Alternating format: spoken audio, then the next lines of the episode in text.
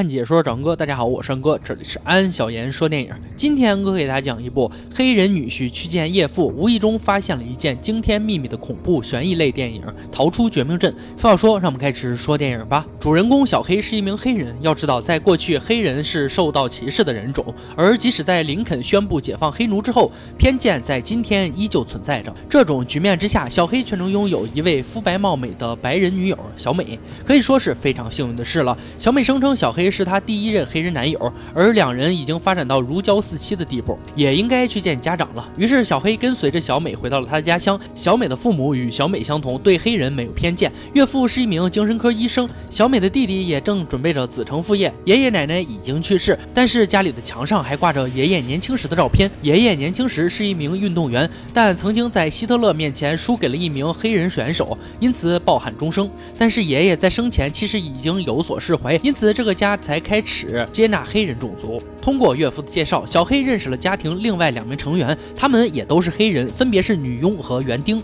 这样看来，这个家庭确实温馨又美好，并且没有种族歧视的观念。小黑对自己的未来也就相对放心了些。就在小黑和岳母谈话的过程中，身边的女佣过来倒茶，却表现得极为不正常。她在倒茶的同时，眼神飘忽，表情迷茫，就像一瞬间失去灵魂一样。不仅如此，从第一次见面开始，这个女佣似乎就非常爱笑，但是这种笑容所表现的并非是温暖或者是友善，更多的是带有一丝惊悚和诡异。小黑虽然觉得奇怪，但也没有过于在意这件事。到了晚上，小黑和小美做完床上运动之后，突然失眠了。于是小黑去楼下抽烟，却撞见了在夜晚练习奔跑的园丁。即使是在快速奔跑，园丁也没有摘掉那顶可能会带来一些阻力的帽子。不仅如此，小黑还发现二楼的女佣正在对着窗户玻璃练习微笑。这种诡异的举动简直与来自日本的寄生兽和食人鬼如出一辙。小黑满腹疑惑地回到了屋里，偶然撞见了也还没有休息的岳母。岳母邀请他坐下来聊天，但转眼间小黑就失去了意识，次日才从床上惊坐起来。这天许多客客。人登门拜访，小黑作为准女婿，也友好的和这些客人交流着。但是在谈论间，小黑觉得客人们看自己的眼神，就像在看一块打折的猪肉，这令他非常不舒服。不仅如此，就连难得在客人堆里看见一位年轻的黑人朋友罗根，看起来就像一个老头子一样。小黑回到房间里，发现女佣未经允许拔掉了自己的手机电源线。女佣前来向小黑道歉，并再次露出了诡异的微笑，边笑还边说小美一家对自己非常好。但是这番话显然并。没有什么说服力，因为女佣在微笑的同时，竟然还流下了眼泪。岳父向所有客人正式介绍了小黑，而在此之前，小黑才刚刚打电话给朋友诉说这里怪异的一切，却没有得到朋友的信任。此时的小黑看着怪异的黑人罗根，想要和他拍张照片给朋友看，然而智商余额不足，他忘记关闪光灯了。这种尴尬的事瞬间使得罗根一愣，随即竟然开始流鼻血，并且瞬间暴怒了起来，推搡着小黑滚出这个地方。这下子，小黑内心的疑惑又增加了一分。即使岳父将这种情况解释为癫痫发作，他也没办法完全相信这种说辞。这次小黑和小美吵架并且和好的过程中，岳父竟然开始拍卖小黑本人。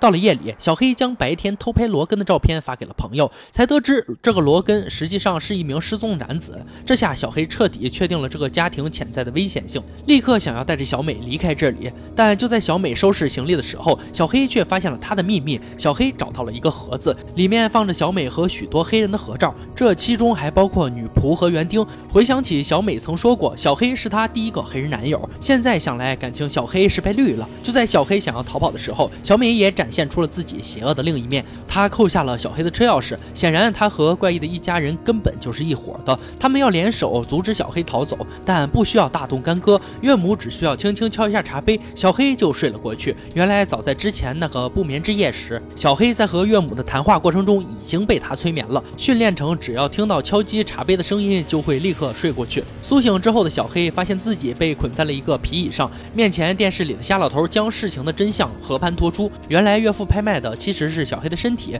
他有一项引以为傲的技术，那就是换脑手术。小美作为诱饵，将外界拥有强壮体质的黑人吸引过来。然后通过岳母的催眠使其丧失意志。等到催眠过程越来越深之后，买下躯体的人就能通过换脑手术占领别人的身体，而原主人的意识将会被永远停留在身体里，就在极少数情况下才会突然苏醒。只不过即使苏醒也做不了什么，这也就能够解释为什么女佣和罗根都有异常的表现。正是因为在这段时间里，身体的原主人刚好苏醒了。此时的小美还在设计把小黑的朋友骗过来，而小黑却开始承受不住连续的折磨。我他一次次因为敲击茶杯的声音陷入沉睡，然后苏醒了，又再次继续。终于在一次苏醒的间隙，小黑发现被自己抓破的沙发中露出了棉花，于是用棉花堵住了耳朵。敲击茶杯声显然就没用了。随后他趁机打爆了小舅子头，然后用墙上的鹿角戳死了岳父。即将出逃的小黑不巧撞上了岳母，这一次他事先砸碎了岳母的茶杯，然后用刀刺死了岳母。小黑报了警，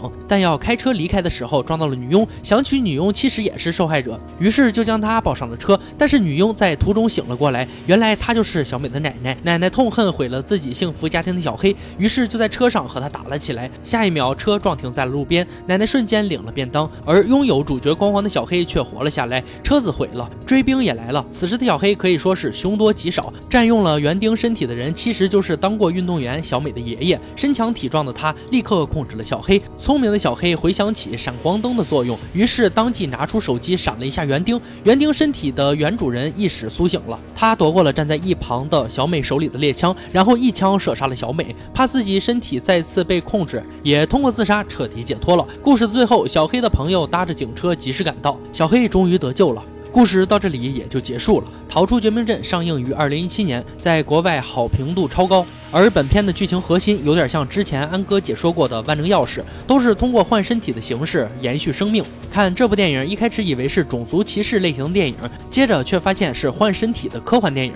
可是演到最后才知道，其实是种族歧视，不过歧视的是白人，以至于最后白人都死了的结局。值得一提的是，《逃出绝命镇》获得了第九十届奥斯卡的提名。更让人佩服的是，这部电影是导演乔丹皮尔的处女作，影片中没有太多出名的演员，因此整。整部电影的投资仅为五百万美元，影片上映后却成为票房黑马，在美国本土拿到了一点七亿美金的票房，口碑也很好，评论也超高。喜欢的小伙伴可以去看看完整版，真的超赞的。好了，今天解说就到这里吧，喜欢哥解说别忘了关注我哦。看解说找安哥，我山哥，欢迎大家订阅我的频道，每天都有精彩视频解说更新。我们下期再见。